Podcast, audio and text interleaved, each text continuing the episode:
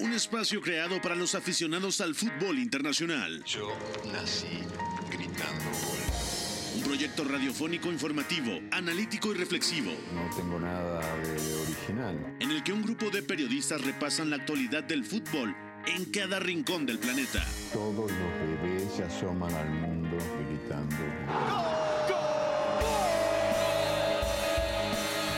Y como todos, quise ser jugador de fútbol. He sido el peor pata de palo que se ha visto en los campitos de mi país. Arranca Catenacho W, la casa del fútbol internacional.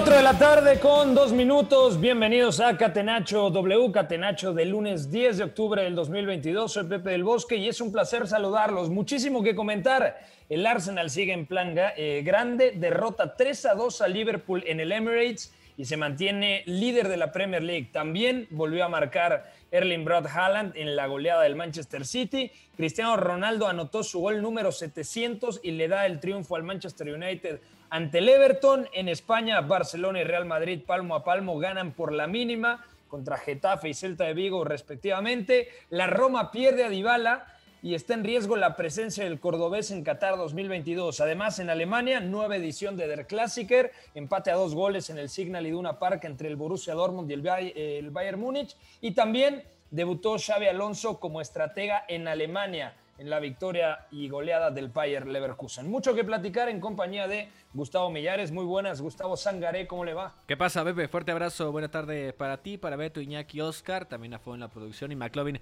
en los controles aquí de Tlalpan eh, 3000. Sí, un fin de semana donde a final de cuentas se tienen resultados ya no sé si sorpresivos, ¿no? En lo que pueden hacer eh, en esta situación Arsenal y algunos otros equipos de la Premier League que siguen mostrando altibajos por lo menos en resultados. También en el tema eh, de Brighton, que da un buen partido, pero se ve eh, superado y se baja un poquito en las posiciones. También lo que sucede en Alemania, en el partido más atractivo, de los más atractivos de la fase de grupos, estaremos platicando de esto y en el tema de la Serie A, hablar también de que sigue por ahí bastante peleada la situación, que siguen existiendo algunas situaciones donde los equipos de Milán no dan el máximo estirón, aunque a veces suben de tres, y el Napoli que sigue por arriba, además del Atalanta que no deja de presionar ahí en la parte alta. ¿Cómo está mi querido Informe Mendoza? Espero que todo bien, Oscarito. ¿Qué tal, Pepe? ¿Todo bien? Un saludo para ti, para toda la gente que nos escucha. Es verdad, un fin de semana muy interesante porque las ligas se aprietan demasiado. En España realmente Barcelona y Real Madrid van a llegar muy pegados al clásico de esta semana. El Barça es líder por la cuestión de la diferencia de goles. En Inglaterra, bueno, Arsenal y Manchester City continúan dando de qué hablar. Dos equipos muy estimulantes, por cierto. En Alemania, Der Klassiker fue una auténtica maravilla de juego con emociones, con anotaciones y demás. Y en Italia, bueno, el Napoli de Kvaratskhelia, fantástico. De acuerdo, también está ya el profesor González. Beto, ¿cómo te va? ¿Todo bien? Todo bien, Pepe, gracias. Abrazo para ti, para todos, a toda la gente que nos escucha. No me gusta empezar con malas noticias, pero eh, tengo que contarles que Enoch Muepu, el brillante mediocampista del Brighton, que fuera parte del Salzburg y de toda esta factoría de los Toros Rojos, se tuvo que retirar hoy después de que le diagnosticaron un mal congénito cardíaco que pone en riesgo su vida y no puede jugar más al fútbol. Entonces, son malas noticias para empezar, junto al posible insulto racista de Jordan Henderson a Gabriel Magaláes en el duelo contra el, Liverpool, el Arsenal Liverpool. De acuerdo, terrible noticia la de Enoch Muepu, de acuerdo. Es una pena porque apenas tiene 24 años. Bueno, vamos a ver cómo lo soluciona también el Brighton porque es una baja sensible, más allá de que esta temporada no estaba teniendo tanta actividad. ¿Cómo le va, ingeniero? Fuerte abrazo hasta Segovia, España. ¿Qué tal? Muy buenas. Pues la verdad estoy preocupado, ¿eh? Porque hoy me he metido en mi aplicación del banco y he visto que tengo un recibo, no sé muy bien de qué, y procede de México. Entonces me he parado a pensar y digo, lo mismo es mi finiquito por haberme equivocado tanto con el Arsenal. ¿Podemos confirmar que esto no es cierto, Pepe? Eh, todavía no lo puedo decir hasta terminar el programa. Discúlpame, Pregúntalo, por favor. Eh, eso depende de lo que digas el día de hoy, según me informa el señor productor. Ah, bueno, pues entonces tocará lavarse la boca con jabón y hablar muy bien. Por cierto, lo de Mwepu, malísima noticia, porque además era el fichaje más caro en la historia del Brighton, jugador Claro. llamado para grandes cuotas y, bueno, pues la parte negativa del fútbol que se está llevando a bastantes jugadores últimamente por temas cardíacos. De acuerdo. Saludo también a nuestro productor, el señor Funaldo, y por supuesto a McLovin en los controles, a Mario López Moreno, mejor conocido como McLovin, y le pedimos amablemente que nos mande a la misma pregunta de todos los lunes. ¿Quién fue el jugador de la jornada en Europa? Vamos allá. La pregunta del día. Non potevo farlo venire dagli Stati Uniti senza farlo giocare. Catenaccio W. Bueno, y voy a arrancar contigo, Beto González, rapidito, porque tenemos mucho que hablar, muchos partidos destacados este fin de semana. ¿Quién fue ¿eh? el jugador que más te gustó entre viernes, sábado y domingo? El jugador que más me gustó, me voy a quedar con Bukayo Saka. La verdad es que su partido es muy pero muy bueno y sobre todo él explica mucho por qué el Arsenal juega tan bien presionando en campo rival y luego por qué hace tanto daño. De acuerdo, me gusta. Para ti, ingeniero, ¿con cuál te vas a quedar? Yo me voy a Alemania, me divertí una barbaridad el segundo tiempo en ese clásico Borussia Bayern. Primero, porque entró Joshua Kimmich desatado, me parece que deja 20 minutos de más a menos, pero sobre todo esos primeros 20 minutos fascinantes, pero de repente aparece Don Karima de Yemi, se pone a agitar el partido y yo me voy a quedar con el ex del Salzburg, que me parece absolutamente clave para rescatar un punto en la cuenta del Borussia Dortmund y veremos si no para marcar un punto de inflexión en un partido que para mí tiene mucha amiga, ¿eh? A ver. ¿Y para No, usted, básicamente- señor? ¿Eh? Básicamente. Dime, dime. Dime, dime. No, no, dime tú, ingeniero. No, que te habías quedado ahí callado. Digo que creo que tiene mucha amiga Pepe porque ¿Sí? el Dortmund eh, es sensación de que remonta el partido. Un partido contra el Bayern que le estaba costando muchísimo en los últimos años. Y bueno, pues eh, no sé si le dará para ganar la liga, pero desde luego que mm, después de esto, Terzic debería tener claro a qué jugar, con quién jugar. Y a partir de ahí, pues creo que el equipo también sale reforzado justo antes del duelo contra el Sevilla en Champions, que es de los claves de, de los que le quedan de aquí al Mundial. De acuerdo. Para ti, Oscar Mendoza, ¿con qué futbolista te vas a quedar del fin de semana? Me quedo con Gabriel Martinelli, gol, asistencia y sobre todo en la primera mitad atacando muy bien la espalda de Trent Alexander-Arnold, firmando unas 10 primeras jornadas de Premier fantásticas. Ok. ¿Y para ti, Gustavo Millares? Me quedo con eh, la doble asistencia de Mason Mount en el partido de Chelsea contra Wolves. Sé que el cuadro de Raúl Jiménez ahora lesionado no es a lo mejor el mayor parámetro, pero lo de Mount es impresionante a la hora de activar a sus compañeros. De acuerdo. Vamos a arrancar entonces con la Premier League. Nos metemos a fondo con la Liga Inglesa y la victoria en el Emirates del Arsenal 3 a 2 contra el Liverpool. Premier League. Young for United. St Pogba's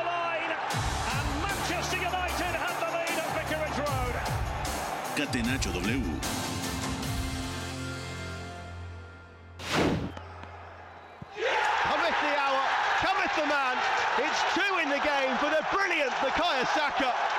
Super penalty. Allison no chance. The roof comes off the Emirates once more. What a match. Arsenal 3, Liverpool 2. Bueno, 3 a 2 lo ha ganado el Arsenal. Después de ganarle al Tottenham, necesitaba confirmar esas buenas sensaciones y me parece que lo hace Beto, sobre todo en la segunda parte. El primer tiempo volvió a cambiar Jürgen Klopp, 4-2-3-1. Salió lesionado el colombiano Luis Fernando Díaz, que se perderá alrededor de 10 juegos. Una terrible noticia para el Liverpool y más por el estado de forma del equipo red, tanto en Champions, en un grupo complejo, pero sobre todo en Premier, que apenas tiene 10 unidades en este arranque de temporada. Pero en general en el partido sí me parece, repito, en los segundos 45 minutos que se notó la superioridad del equipo dirigido por Mikel Arteta. ¿Cómo lo viste tú, Beto? Yo te diría que va más allá del segundo tiempo. ¿eh? En general, el Arsenal me ha parecido superior. Y el Liverpool sigue en la tónica de generar mucho a través de lo individual y no tanto de lo colectivo, porque tiene bastantes problemas, ¿no? El Arsenal lo evidencia bastante bien presionando muy arriba, mucho encaje individual. Gabriel Jesús tremendo, súper intenso, yendo sobre el central del lado del balón, orientándolo también para que vaya hacia afuera, que es donde aparecía normalmente Ben White cerrando fuertísimo sobre Constantino Simicas, luego también Bucayo saca ahí ayudando justamente a los altos y Gabriel Martinelli que se cerraba también de forma interesante del lado izquierdo, más los encajes en el centro del campo, ¿no? Y sobre todo destacaría lo que hace William Saliba, que prácticamente siempre que Darwin Núñez intentaba bajar para ofrecerse como apoyo, saltaba sobre él y lo seguía como, como chicle, ¿no? Realmente estaba pegado y me parece que es buenísimo, ¿no? Luego el Liverpool es cierto que llega más en la primera mitad, pero el Arsenal es muy peligroso, tiene mucha velocidad, presiona muy bien, recoge muchos segundos balones y luego también cuando puede contraatacar a velocidad, me parece que Liverpool tiene un serio problema. Ya decíamos en la previa que la línea defensiva está bastante mal. el Van Dijk y Joel Matip sufriendo muchísimo. Trent Alexander-Arnold otra vez a la espalda concediendo mucho. No hay plan de un partido grande, de un rival grande que no vaya enfocado a explotar eso. Y luego Trent también se va lesionado. Decía Jürgen Klopp que también lo de su tobillo tenía mala pinta, ¿no? Entonces me parece que el Arsenal muy bien en la primera parte, pero sí mejor en la segunda. Y yo destacaría algo, que más allá de que Liverpool lo empata dos veces, el Arsenal siempre se repone porque realmente le empatan por errores individuales y cuando llega el momento huele sangre, se defiende con el balón, hunde a Liverpool y termina consiguiendo esa jugada del penal y pudo haber marcado quizá otro par de goles. Pero hubo un momento de partido, no sé si compartas Iñaki, en donde Liverpool consiguió correr. Yo escribí en Twitter mm. que el paso de 4-3-3 a 4-2-3-1 para Klopp representaba simplificar las cosas, ser más vertical, ir al espacio eh, con Darwin, buscar el uno contra uno constante tanto de Luis Díaz en la izquierda como de Salah en la derecha, la hiperactividad en todo el frente de ataque de Diogo Jota como media punta, y hay por lo menos tres acciones de peligro de Liverpool y dos de esas eh, eh, acciones terminan en grandes intervenciones por parte de Aaron Ramsdale. El Liverpool me está dejando extremadamente frío. Es un equipo que, bueno, pues la espalda de Trent Alexander Arnold ya lo hablamos muchas veces, pero me parece que Matip está extraordinariamente mal en el partido de este fin de semana. De Van Dijk ya venimos hablando que está demasiado raro y fíjate que ayer apagó algún que otro fuego. No está Robertson, que es otro futbolista yo creo que mejora a Simicas en lo defensivo. Y luego, claro, a nivel coral es un equipo que recupera muy pocas pelotas en campo rival, le toca correr mucho hacia atrás y al final los partidos son un tanto caóticos. Individualmente el Salah marca pocas diferencias. Arriba es cierto que está bien Firmino, pero yo creo que podemos podemos pedir más con los delanteros que hay a nivel de pegada, a nivel de circulación en la frontal, esos arreones finales tan Liverpool que casi no sabes cómo, pero te acaban encerrando y, sometiendo, no sé, me parece un Liverpool que, está en un muy mal momento.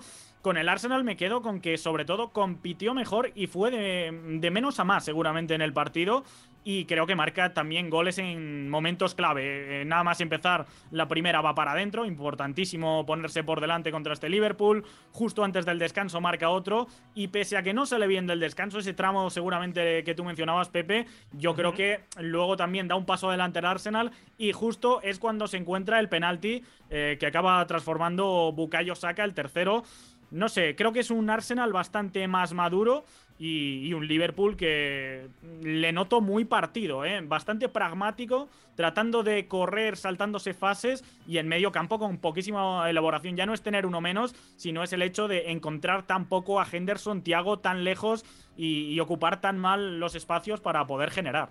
Una última, Gustavo Millares. Entonces, si el Liverpool se parte, ¿no debería de jugar siempre Fabiño al lado de Thiago Alcántara? Claro, ese rol lo tiene Jordan Henderson, pero como ancla, justamente si la defensa está mal, Fabiño yo creo que podría mejorar varias cosas, ¿no? En el aparato defensivo del equipo de Klopp. Sí, por supuesto, ¿no? El generar mucha más solidez, porque además Fabiño es uno de esos eh, futbolistas que sabemos eh, lo inteligente que es en la lectura de juego, ¿no? Y que así como hemos resaltado en otras ligas, por ejemplo, el tema de Busquets y demás eh, jugadores similares, entiende perfectamente cuándo hay que amarrarse un poquito, cuándo hay que tocar práctico y cuándo hay que dejar eh, algunas eh, coberturas fijas, ¿no? Y tratar de entender también cómo juega el, equipo rival. Y aquí el equipo rival era uno muy dinámico, donde sí me parece que hacía falta para fortalecer mucho más ahí el medio campo. Ahora, que el tema de Partey y Shaka del otro lado sabemos cómo lo han ido haciendo, poco a poco. O sea, que, han crecido demasiado. Temporada brutal. Sí, sí, sí. Temporada brutal de Thomas, ¿no? En general. Bueno, el Arsenal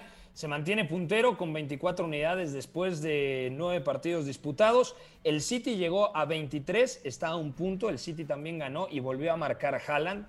El Tottenham está en la tercera posición con 20 puntos. Victoria muy importante de los de Antonio Conte. Y además, el Tottenham cambió el parado. ¿eh? Jugó eh, Son en punta junto a Harry Kane. Y esta vez utilizó un medio campo de tres. Algo que no se había visto a lo largo de la temporada, o no lo recuerdo por lo menos de arranque, con Hoiberg, Bentancur y Yves Bissouma. Y me parece que esta puede ser una alternativa muy interesante para cuando Richarlison no esté al 100%, cuando haya que darle descanso a Kulusevski, a Son o quizá también a Harry Kane. Sí, de acuerdo. Y esto también aplica mucho para planes quizá bastante más reactivos, ¿no? Es cierto que el Tottenham termina dominando por tramos al Brighton, porque el Brighton sabe que es inferior a estos equipos, pero no le tiene miedo a nada, ¿no? Y me parece que lo más importante es que el Tottenham se siente mucho mejor defendiendo que atacando con este, con este 11, sobre todo si no le tocaba asumir la, tenencia de la pelota. Al final, eso es muy importante porque con un tribote como ese, muchas veces tenía la posibilidad de salir de contra con FG Suma girando la presión y entonces lanzando, ¿no? Eso sí, el Brighton me parece que mereció mucho más. Yo no estoy seguro de que haya jugado tal cual para perderlo. Tuvo ocasiones, generó bastante y además me parece que vemos cositas de Roberto de Servi con Soli March, con Dani Welbeck, con Leandro Trozar por dentro y con un Pascal Gross que estuvo muy bien en la derecha también. De acuerdo.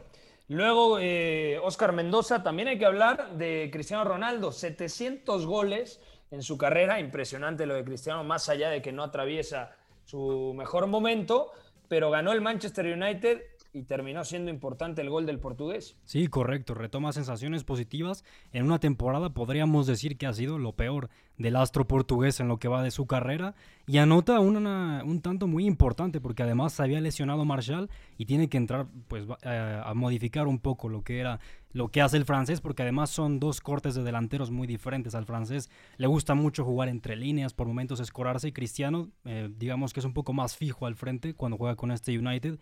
Y al final funciona con un Manchester United que también, bueno, partido muy bueno de Anthony, que es el jugador que se espera que que podría hacer con este United muy desequilibrante. Y luego también con un Casemiro que jugó eh, junto con Eriksen en el doble pivote que tiene mucho sentido. Ya nadie lo saca del 11, ¿eh? No, con este no, Y además creo que es muy complementario con Eriksen porque, bueno, el danés se incorpora mucho más hacia el frente, tiene mucho lanzamiento y es mucho más creativo que el brasileño. Entonces diría que un partido con sensaciones muy, muy positivas para los Red Devils.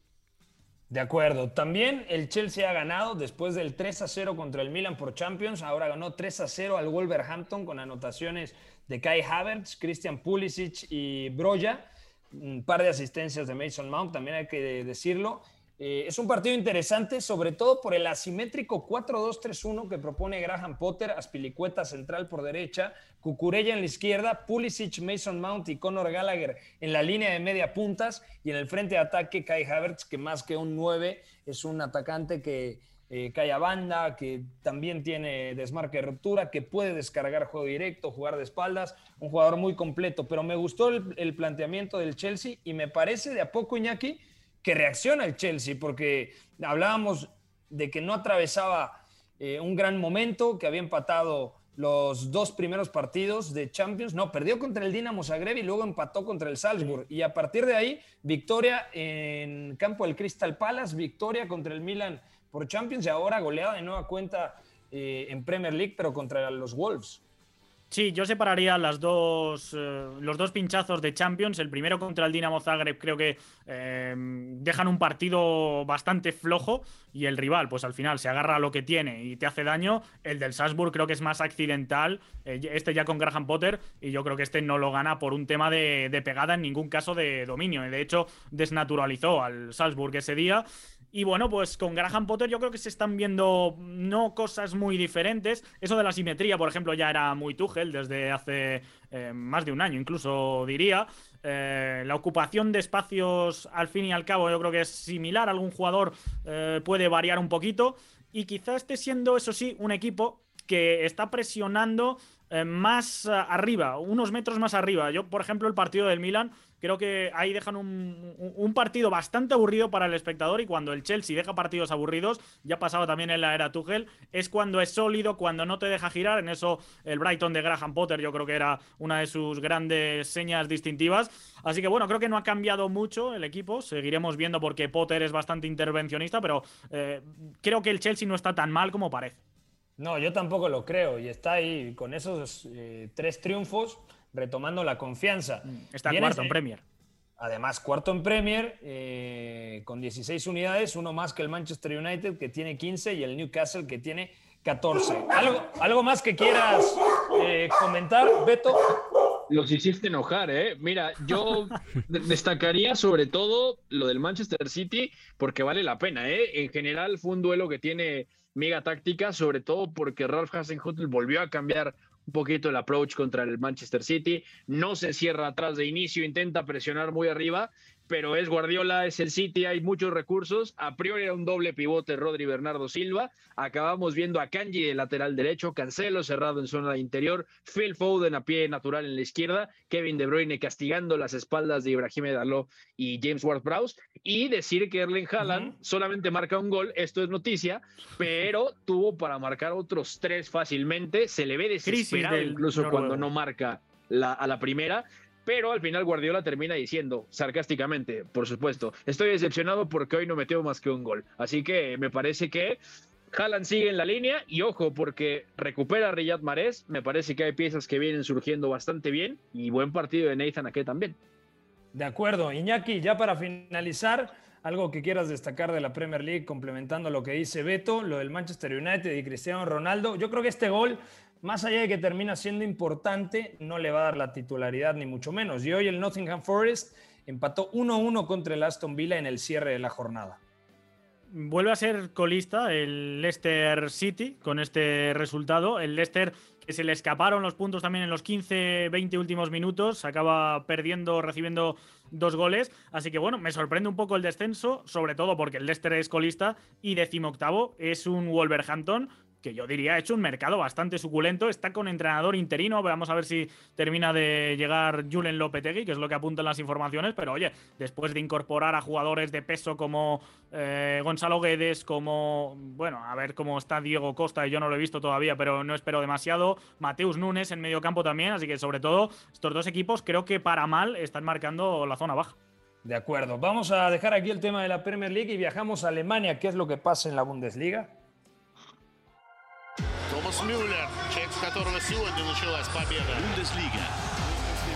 Catenacho W. И Бундеслиги я не исключаю, что и мира вообще.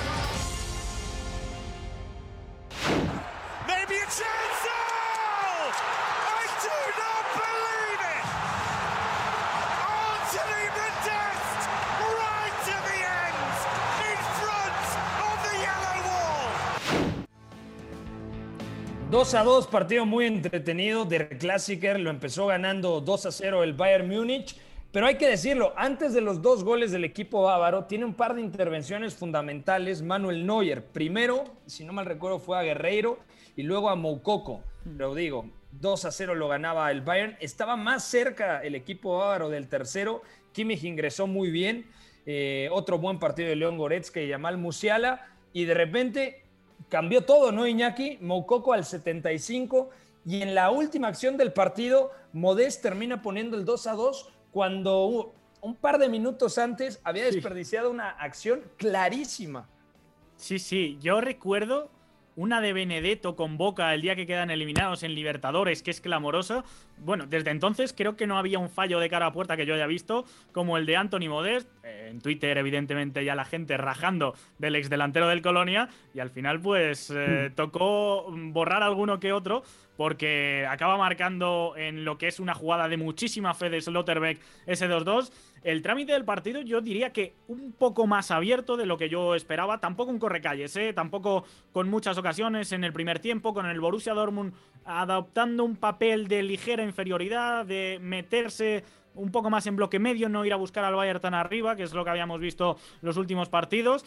El primer tiempo ya digo que no pasan demasiadas cosas, pero el segundo es una gozada para el espectador neutral. Lo que decía, entra Kimmich, eh, este empieza a organizar al equipo, mm, el Bayern empieza a perder bastante mejor la pelota también, eh, deja penúltimos pases, eh, cambios de orientación, bueno, me parece un recital de Kimmich. más ritmo de circulación en el Bayern, presión más intensa, se acaba sentando en campo rival y como tú decías, Pepe, estábamos todos esperando, yo creo, a que marcase el tercero el Bayern y se terminase el duelo y todo lo contrario, porque entra de Jemi, Moukoko creo que también está bastante bien yendo al espacio, los dos girándose de espaldas, eh, sobre todo el ex del Salzburg dando mucha profundidad al equipo Borusser y esa sensación de garra de haber competido después de mucho tiempo con, con este Bayern, yo creo que puede salir bastante reforzado, como decía, el equipo de Terzic, con una malísima noticia además para el eh, Bayern, y es que Alfonso Davis se va sustituido al hospital con una conmoción cerebral que veremos en qué queda, pero claro, eh, momento malísimo para él porque después de salir también de un problema cardíaco, se iba a encontrar un mundial que ilusiona una barbaridad en Canadá. De acuerdo. Y por último, eh, ¿qué te pareció el partido, Oscar? Partido, yo diría, igualado y el resultado sí termina demostrando lo que fue el trámite del partido, ¿no? Sí, partidazo. La realidad es que Under Classic muy a la altura de lo que se esperaba. Y además creo que hay piezas que dejan muchas cosas interesantes. Lo de Adeyemi yo lo resaltaría bastante porque entra a agitar el partido, sobre todo a, desequilibrar a un Stanisic que reemplazó a Davis. Mm. Pisaba mucho línea de fondo para buscar ese centro lateral hacia Anthony Modest, que fue una herramienta que le valió mucho al Borussia Dortmund. Y en la acción del gol del empate, el sacrificio también de Nico Schlotterbeck para recuperar el esférico y después poner un servicio muy preciso al eh, atacante que entró para la segunda mitad. Creo que son cosas que dicen mucho del resultado y que además el Borussia lo empata un poco también por empuje. Musiala con COVID, por cierto, eh, esta semana, que el Bayern ya yo creo que no se juega tanto, no sé si incluso puede haber rotaciones contra el Victoria Pilsen, pero bueno, la parte negativa de Kimmich es que lo mismo le ha contagiado lo poco que le quedaba del COVID a, a Yamal en un momento impresionante de la perla del Bayern. De acuerdo. Vamos a ir a una pausa. Al regresar platicamos de la Serie A también, del debut de Xavi Alonso con el Bayer Leverkusen y si nos da tiempo del empate sin goles del Paris Saint-Germain. Están escuchando Catenacho W por W Deportes. El triunfo debe ser también lo que para mí es el fútbol. Éramos todos muy amigos, nos gustaba jugar juntos, la pasábamos bien reunidos, intentábamos hacerlo lo mejor posible, atacar mucho con la ilusión de volver a atacar. Hasta el Choco Bonito supo rendirse ante una estrategia invencible. Catenacho W, la casa del fútbol internacional. Estamos de vuelta en Catenacho W, Oscar Mendoza, Iñaki María, Beto González, Gustavo Millares y Pepe del Bosque, repasando lo más destacado del fin de semana en las principales ligas europeas. Antes de dejar Alemania, Beto, no sé si tuviste la oportunidad de ver el debut de Xavi Alonso, yo lo vi hoy muy temprano, 4-0 contra el Schalke 0-4, claro, el Schalke me parece que no es parámetro, puede volver a descender eh, el equipo de Gelsenkirchen, pero las sensaciones son bastante positivas con ese 3-4-3 eh, muy ofensivo, Hudson Odoi y Diaby como media puntas partiendo de banda, eh, Baker en un costado, Frank Ponga en el otro como carrileros, un centro del campo con Andrich y Charles Aranguis y Patrick Schick eh, como referente de ataque, pero también involucrándose bastante tanto en la marca del medio centro rival como en la generación ofensiva. Me gustó mucho lo que vi del Bayer Leverkusen. Claro, hay que tener paciencia. Tiene un reto también complicado en Champions contra el Porto como local en el Valle Arena, pero parece que pinta bien el equipo del estratega vasco. Sí, de acuerdo. En su presentación él dijo que cuando le preguntaron por su idea, dijo, yo quiero hacer con mi equipo lo que siento y lo que yo sentía cuando era jugador. Y dijo algo muy interesante, dijo, quiero que dentro del control que quiero tener con la pelota pasen muchas cosas. Y me parece que de entrada lo consiguió, sobre todo con esos carrileros, con esa elección de media puntas y yo diría sobre todo con ese doble pivote. Al final tiene sentido jugar con este 3-4-3, sobre todo por lo bueno que es Piero Incapié, saliendo a la chica y sacando al equipo desde la izquierda con ese buen pie zurdo. Jonathan Tah está menos expuesto como último hombre en esa línea de tres. Tapsova también es muy bueno hacia adelante. Y me ha gustado mucho la sinergia entre Jeremy Frimpong y Musia Diaby, ¿no? Que pareciera que Frimpong es el que va a ir profundo y Diaby es el que se va a meter constantemente. Pero realmente hay un juego muy interesante que parece que va a establecer Xavi Alonso entre extremos o mediapuntas y carrileros porque muchas veces el carrilero recibe un poquito más abajo, luego termina metiéndose y el mediapunta o el extremo es el que termina recibiendo abierto para trazar la diagonal a perfil cambiado, encontrar a Patrick Schick o habilitar a los que llegan de segunda línea, ¿no? A priori parece que esa es la idea. Patrick Schick también sumando al apoyo. Y me ha gustado Robert Andrich, ¿eh? sobre todo porque con Aranguis más posicional se puede soltar un poquito más, no deja la faceta pasadora, pero también te suma mucho recorrido, gana segundas jugadas y es un poco el pegamento del equipo que termina encontrando tanto a Hudson Odoy como a Musa Diaby. También vi más cómodo a Hudson Odoy que con Gerardo Seoane, al menos en esta primera puesta en escena de Xavi Alonso como entrenador, que me parece que es muy coherente y sobre todo va a ser muy flexible. Entonces me ha gustado, Claro. pero claro, el Schalke tiene cara de que va a descender y no es tanto un parámetro, ¿no?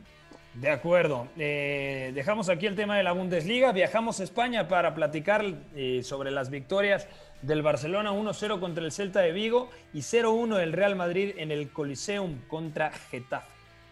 La Liga. Pone el balón en bandeja de plata. ¡Gol! Marca el Atlético de Madrid. Sociedad ilimitada. Catenacho W. Busca el pase atrás, le cae el rechace a Pedri, gol,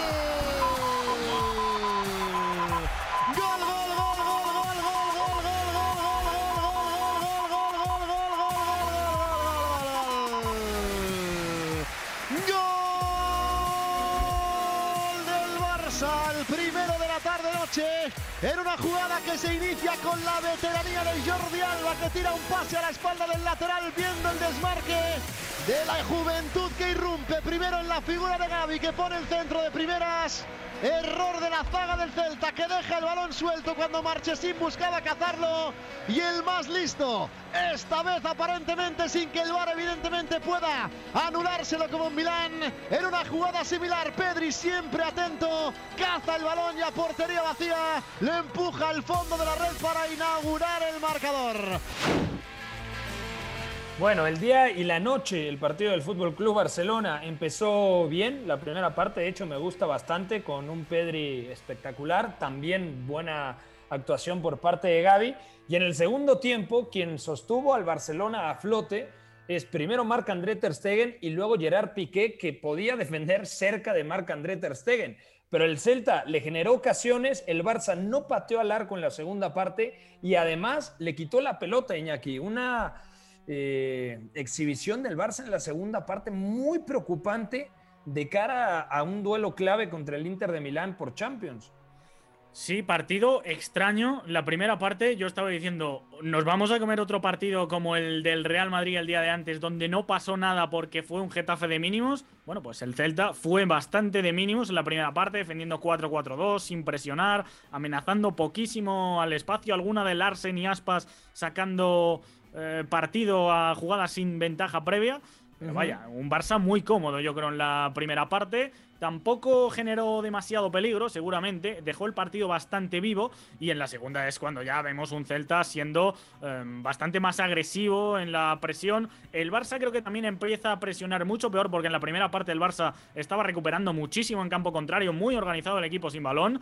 Y en la segunda creo que ya empiezan a llegar tarde, a partirse. Algunos emparejamientos no están tan claros. Y ahí yo creo que es cuando el Celta empieza a crecer y cuando vemos un Barça mm, ser muy conservador con balón, tener bastante posesión, pero nadie arriesga desde el pase, no hay un, un mano a mano en banda donde se atrevan a encarar, es un equipo que ya digo, sin balón incluso empieza a recular, se le ve más tímido y ahí es donde yo creo que pierde el control del partido y como pasó contra el Mallorca, tiene que aparecer Marc-André Ter Stegen para en el último cuarto de hora, donde está siendo el Barça superadísimo, rescatar ese punto con un Yago Aspas que le faltó marcar, pero que dio una cátedra de fútbol interpretativo en esa zona de media punta, segunda punta, jugando bastante libre. Y partidazo de Piqué, por cierto, también, sí, sí. Y se confirma también, Beto, lo que pesan las ausencias tanto de Jules Koundé como de Ronald Araujo, ¿no? O sea, este Barcelona los necesita sí o sí. Y además, algo que me sorprendió en la segunda parte es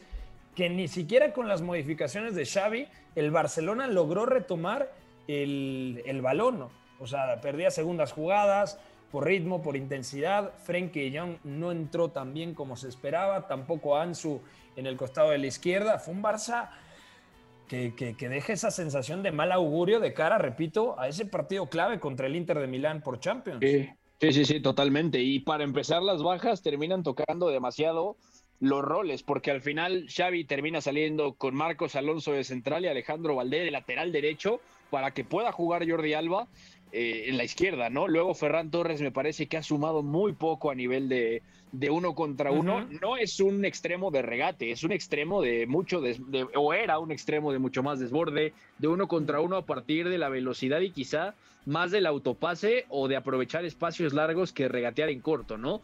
También lo ha perdido, yo lo he notado muy, muy tieso en ese sentido, muy cohibido, vamos a llamar, pero al menos Gaby y Pedri estuvieron bien jugando a perfil cambiado y Pedri maneja tan bien los dos perfiles que realmente se mueve como pez en el agua en el cuadrado que normalmente tenía Gaby en, en un día de titular, ¿no? Luego, los cambios de Xavi es que a mí me parece que los hace porque es lo que tiene, porque él es lo que está observando que realmente le queda, había que dosificar, pero también si lo piensas eran los únicos nombres de cierta jerarquía que tenía en el banquillo. Y el problema es que con las bajas, estos son estos nombres que mete, más que para controlar un partido, son para acelerarlo. Usman Dembélé jamás te va a dar pausa. Usman Dembélé es vértigo, es regate y te va a mandar cualquier cantidad de centros al área intentando regatear. Frenkie de Jong se siente cómodo, más libre, conduciendo, ¿no? Eric García lleva la pelota hacia adelante.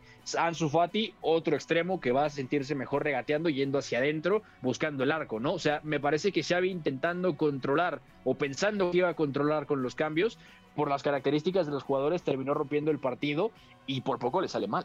Y ¿El Pepe, Barça un, o- un par de claves rápidas del partido. Creo que también Rafinha no logró desequilibrar tanto en este compromiso porque Javi Galán estuvo muy bien. Creo que dio un muy buen partido, Sí. tanto él como Hugo Mayo. Y Oscar Además- Rodríguez, ¿no? También. Sí, claro. Creo que en general la segunda parte del Celta a nivel colectivo Es es, muy muy, coral. Y luego Pedri también, creo que una clave más allá del gol son los giros que tiene, sobre todo para superar líneas. Y hay una acción muy puntual en la que deja atrás a dos o tres mediocampistas y así pone de cara al extremo y es algo que tiene Pedri. Y en este tipo de partidos que por momentos se le atascan mucho al Barça en juego posicional, es oro puro. Digo que el Barça es lógico también que estuviera pensando en el partido del Inter porque se juega una barbaridad. Si no es capaz de ganar a los de Inzaghi, eh, va a estar obligado a ganar al Bayern, pase lo que pase, y a que el Inter no gane al Victoria Pilsen. O sea, eh, que, el Barça esta semana se juega prácticamente la temporada y a nivel económico, pues con una trascendencia también altísima. Claro, porque también el próximo domingo se juega el clásico. Hay que recordar. Sí, pero yo diría que es partido secundario el clásico viendo No, cómo totalmente. está el Barça. O sea, No, el, el Barcelona necesita ganarle sí o sí al Inter. sí, sí. O sea, es que es gol se a verás juega- también lo que se juega. Claro, la, la mitad de la temporada se la juega ahí el Barça, aunque Sí. tiene un factor positivo. Eh, recibe al Bayern y el Inter visita al Bayern. Que Sí, pero el Bayern es la última jornada eh, contra el Inter, que el Bayern ya va a estar clasificado seguramente como primero sin jugarse nada. Y luego además, no olvidemos, el Barça ha estado después de un veranito complicado contra el Bayern, que no sé si llegados a este punto puede llegar a influir y que el Bayern eh, mire para otro lado, vamos a decir. Puede ser, puede ser. Y del otro lado, el Real Madrid, eh, Gustavo Millares ha ganado 1 a 0 eh, en campo del Getafe, o mejor dicho, 0 a 1, sin complicaciones, al minuto 3, si no mal recuerdo, de partido. Eder Militao, no jugó Karim Benzema, Rodrigo de titular. Partido realmente cómodo para el Real Madrid. Es cierto, Militao también da un muy buen partido, porque más allá de la anotación lo controló absolutamente todo. También me gustó el partido de Chouameni una vez más, pero en general un partido en donde desde que marcó el gol el Real Madrid. Que ya- fue en el minuto 3. Claro, Sí. ya percibíamos que era imposible que se le escapase el resultado. Sí, por supuesto, ¿no? Eh, Getafe eh, había conseguido dos victorias eh, recientes, entendiendo también que ya venía de un resultado negativo, pero nunca fue rival, ¿no? Y a lo mejor pudo ser rival si se hubiera eh, tardado mucho más en llegar a esa anotación. O sea, con un tanto eh, tan sorpresivo, apenas al minuto 3 y con un plantel tan superior, era muy complicado que se pudiera presentar esa circunstancia, ¿no? Y además también aminora un poquito el hecho de que Real Madrid sabemos que en Champions eh, tiene mucha más tranquilidad y a pesar de que sí hay ligeras eh, rotaciones, eh, el hecho todavía de que en ese sentido Karim Benzema no se le pueda todavía exigir tantos, en tantos juegos y que tenga que cambiar ahí con Rodrigo que sabemos que lo hace muy bien y que de alguna forma se vuelve muy asociativo con Valverde, ¿no? Creo que esa, digamos, ese dinamismo y esa esa capacidad de generar fútbol por la derecha, no desciende nada, ¿no? Y además Rodrigo, que puede ser ahí un media punta, un falso 9 en muchos momentos, también genera equilibrio. Y además el hecho de que Chuamení y Camavinga vayan teniendo mucho más rodaje en este equipo de Carlo Ancelotti y cada vez sean más protagonistas ayuda a ese cambio generacional donde además la defensa te está soportando bastante bien y más en estos partidos donde se le ataca poco, ¿no? Por parte del Getafe. De acuerdo, algo más que quieran añadir, a mí me parece que lo del Barcelona ya lo describíamos bastante bien, gran primer tiempo o buen primer tiempo, mejor dicho, y flojísima segunda parte y el Real Madrid una vez que marcó lo controló bastante bien. Lo que sí me interesa tocar es el tema del Atlético de Madrid. De nueva cuenta, el consentido del ingeniero Ángel Correa dio un muy buen partido, doblete 2 a 1 contra el Girona y marcó Rodrigo Riquelme, el hijo pródigo de la cantera colchonera. Este llega enchufadísimo, le marcó un golazo a la Real Sociedad hace una semana, ahora se presenta en el Metropolitano eh, jugando, gustándose, marcando también, eh, está produciendo bastantes cifras, un jugador que ya decimos, yo sobre todo conocí como extremo y que ahora por dentro le da ese dinamismo, esa movilidad, esa capacidad para girarse rápido con, con ese físico más liviano, Parece que ha caído de pie. El Girona tiene varios jugadores jóvenes que eh, va a acabar vendiendo. Este no porque está cedido, pero bueno, por ejemplo, Miguel Gutiérrez, Alex García, canterano del Manchester City, también está a punto de marcar dos golazos y convierte en otra de las figuras del fin de semana a Jano Black. Sobre todo hay una que me parece impresionante, una mano que da puntos y que yo creo que eh, saca un portero de cada 25 de élite a lo mejor. Así que bueno, pues eh, por resumir un poco, creo que el Atlético de Madrid eh, vuelve a mostrar una buena versión con Correa y con Grisman como titulares que venían siendo sus mejores revulsivos y llegados a este punto, pues a ver si siguen siendo revulsivos o no, porque además Grisman eh, esta mañana ya se ha hecho oficial que es jugador del Atlético de Madrid, deja de pertenecer al Barça y la operación. Qué gran negocio, ¿eh? Sí, sí, por 20 millones más variables. No, no, y además 120 millones de euros le pagó en su día el Barcelona al Atlético de Madrid. Y ahora por alrededor de 32 millones lo va a tener de vuelta con contrato hasta 2026. Sí, sí, yo creo que eh, junto a, a, Reinildo mandaba en invierno que se hace otro partidazo. El mozambiqueño creo que también se habla poquísimo. Mm, me parece que en lo que va de 2022, calidad-precio, pueden ser perfectamente los dos mejores fichajes del mundo. De acuerdo. Eh, bueno, el Atlético de Madrid ha ganado, decíamos 2 a 1 Partido clave también, ¿eh? En Champions contra el Brujas. Si no saca un resultado positivo el Atlético de Madrid contra los belgas como locales, no se va a presentar al programa ese día el ingeniero Iñaki María, seguramente. Bueno, eh, cambiamos de liga, dejamos aquí el fútbol español. Vamos ahora a platicar qué sucedió en la Serie A. Serie A. Milinkovic, entro a destro, battuto Bizzarri, la ribalta la Lazio. Catenaccio W. In vantaggio. Lozano, hard to stop once he gets moving. Simeone, and away goes Kvaratskhelia. Can they catch him? Kvaratskhelia can square it. Lozano! Three goals, three points. And what were Napoli worried about? A brief scare from Cremonese, but that's all it was in the end. Bueno, el Napoli sigue líder. Ha ganado 4-1 en campo del Cremonese con anotaciones de Mateo Politano, Gio Simeone y también de Lozano y de Olivera. El gol de Lozano, Beto únicamente la empuja porque toda la jugada la hace el georgiano Kvaratskhelia, ¿no? Sí, sí, totalmente de acuerdo. Y además Irving Lozano haciendo esa jugada por la que lo conocemos tanto y por la que realmente él es reconocido, que es atacar ese segundo palo y básicamente aparecer a la definición o bien generar algún estrago y por ahí generar una ventaja que termina acercando al equipo al, al, gol, ¿no? Me parece que lo del Napoli es muy positivo, sobre todo porque está haciendo un inicio de campaña diferente a los de las temporadas pasadas donde decíamos sí, pero algo le falta. Y a mí me parece que a este Napoli no le falta absolutamente nada. Las decisiones de Spalletti vienen siendo muy congruentes, pero además los nombres están bien juntados y además están rindiendo muy bien, ¿no? A mí Ramani se va lesionado, entonces ahí hay una incógnita de cara a Champions, pero Kim Min Jae sigue, sigue estando espectacular. Stanislav Lobotka de metrónomo dirigiendo un poco el centro del campo con Sambo Anguisa muy cerca, me parece que es tremendo, ¿no? Y luego ahora incorpora a Tanguy en Belé en ese centro del campo de tres, que me parece interesantísimo, porque si está en Don Belé, entonces Sambo Anguisa es el que se suelta, es el interior de recorrido, y en Don Belé puede jugar en la base girando presiones y también sumando mucho desde el pase vertical. Entonces es Napoli que tiene muchos registros, junta gente muy pero muy buena para todo y a mí en particular me gusta mucho esto de ya como raspador y en punta, porque más que ser un 9 es un falso 9, ¿no? Le sumas un conector entre líneas, alguien que baja el apoyo, Politano que empieza desde la izquierda, metiendo, desde la derecha, perdón, metiéndose a perfil cambiado, y un Cabratskelia que junta mucha atención, dribla mucho y además es una fuente constante de amenaza, ¿no?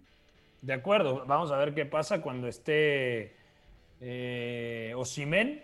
Mm, tengo duda, ¿no? De dónde va a jugar. Sí ya como raspadores, ¿no?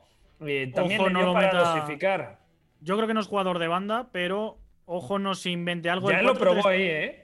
El 4-3-3 lo mueve poco. No, para mí es jugador clarísimamente de carril central. O sea, es jugador asociativo de mezclar muy bien de espaldas. A mí me parece que meterlo en la banda es desaprovecharlo un poco, pero claro, por nivel, yo creo que Raspadori está convenciendo más en este momento que Politano y que el Chucky, por mucho que vengan de Podría rotar podría rotar a Cabratskelia. ¿eh? Si no está Cabratskelia o lo quiere descansar, Raspadori en la banda izquierda metiéndose un poquito con ese rol a lo Insigne, por ejemplo, como en selección, y el 9 de turno, ¿no? Si está Osimen, perfecto, titular, o Cholito también. Y del otro lado, Pepe, lo de Johan Vázquez, que se queda una vez más en la banca, si tomamos los últimos siete ya no es noticia, ¿no, Gus? Sí, de los últimos siete partidos, tomando en cuenta al Cremonese y a la selección mexicana, ha tenido participación en uno de siete y jugando 45 minutos.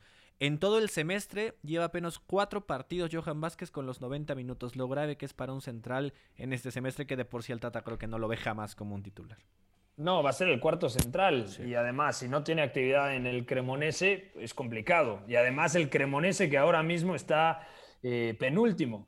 Va en lugar 19 de 20. Entonces, difícil la situación para Johan Vázquez, que yo creo que debería de regresar al Genoa en, en invierno o sea, sí, es Serie B, pero ahí por lo menos va a jugar, o debería jugar, o buscar a la, eh, la sesión a un equipo en donde tenga un poquito de mayor rodaje. Ya deja tú el Mundial de Qatar, sobre todo pensando en su futuro inmediato. Rápidamente, eh, repaso algunos resultados destacados de este fin de semana en la Serie A. Hoy también se dio un partido interesante, Fiorentina 0-4 Lazio, que es de los partidos más raros que he visto porque es un 0-4 completamente engañoso. El partido puede terminar... Mm, es que no lo sé. El partido si termina 2-2 no, no puedes decir que por ocasiones no hubiese sido acorde a lo que se vio en el trámite del partido. ¿Estás de acuerdo?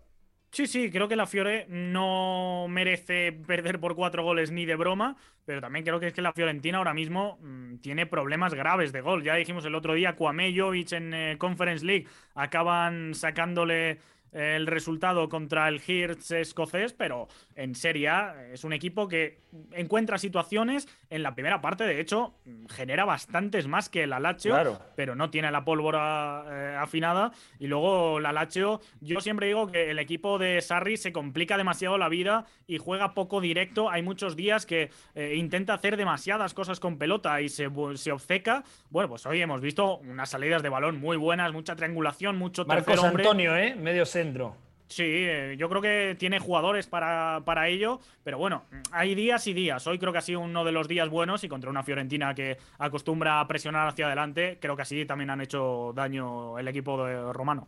El Napoli es líder con 23 unidades, 21 tiene Atalanta que empató 2 a 2 contra Udinese, un partido que Atalanta tenía controladísimo, hace los cambios Gasperini, no le, no le viene bien sacar del terreno de juego a Muriel que había hecho un gran partido y el Udinese de la mano del Tucu Roberto Pereira y de Gerard eh, Deulofeu, que marca un golazo de tiro libre, empata a dos goles. Eh, el Udinese está ahí, muy cerquita, tiene 20 puntos, tres menos que el Napoli. El Milan tiene también 20 puntos, al igual que la Lazio y que el Udinese. La Roma tiene 19 y luego se abre la brecha con el Inter de Milán, que tiene 15 y que le costó muchísimo trabajo ganarle al Sassuolo, pero al final termina derrotando 2 a 0 al equipo de Alessio Dionisi con doblete de Edin Dzeko. La Juve No sé si hayan visto el partido de Milan Juve, yo todavía Sí. lo tengo ahí pendiente. Sí, sí. Milan Juve ha ganado uno, eh, 2 a 0 el Milan contra una Juventus que de nueva cuenta, contra los rivales más exigentes, se está quedando corta. Muy pobre. Desde la temporada pasada, sí. No, pero además es un equipo que está intentando atacar, intenta tener la pelota y depende de dos cosas.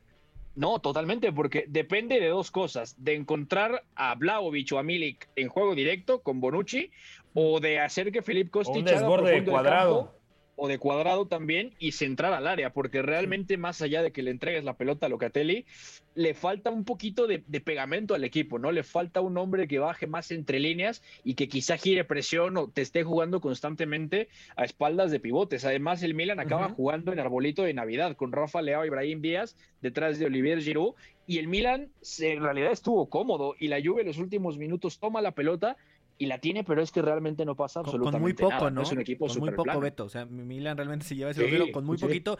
Y lo grave de la Juve no es eh, solamente lo poco que hace el ataque, sino que Milan cada vez que se iba al frente terminaba en disparo, ¿eh? O sea, era increíble cómo Sí. con muy poca creatividad, siempre, por lo menos desviado, pero terminaban las jugadas.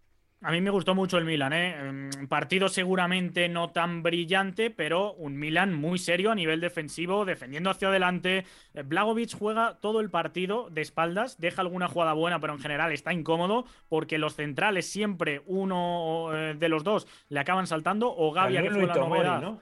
No, eh, Calulú jugó en banda derecha y también salió muchísimo de zona. Dejó un segundo tiempo el francés eh, realmente buenísimo. Y, y sobre todo Tomori fue el que saltó mucho sobre Blaovic. A Milik también Gavia lo tenía bien emparejado. Teo Hernández está también realmente bien defendiendo hacia adelante. O sea, yo creo que en la defensa del Milan eh, se le puede poner el notable alto sobre- sobresaliente. Y luego, bueno, pues partido igualado, trabado, eh, metiendo un tercer centrocampista con Tomás Povega de titular y luego sacándolo pronto para darle la energía de Krunic. Eh, Tonali creo que también en transiciones eh, se hace un pulpo en medio campo. O sea, defensivamente yo creo que es de los mejores partidos que le recuerdo al Milan de Pioli. De acuerdo. Bueno, ya nos vamos a ir. Beto González, te mandamos un fuerte abrazo.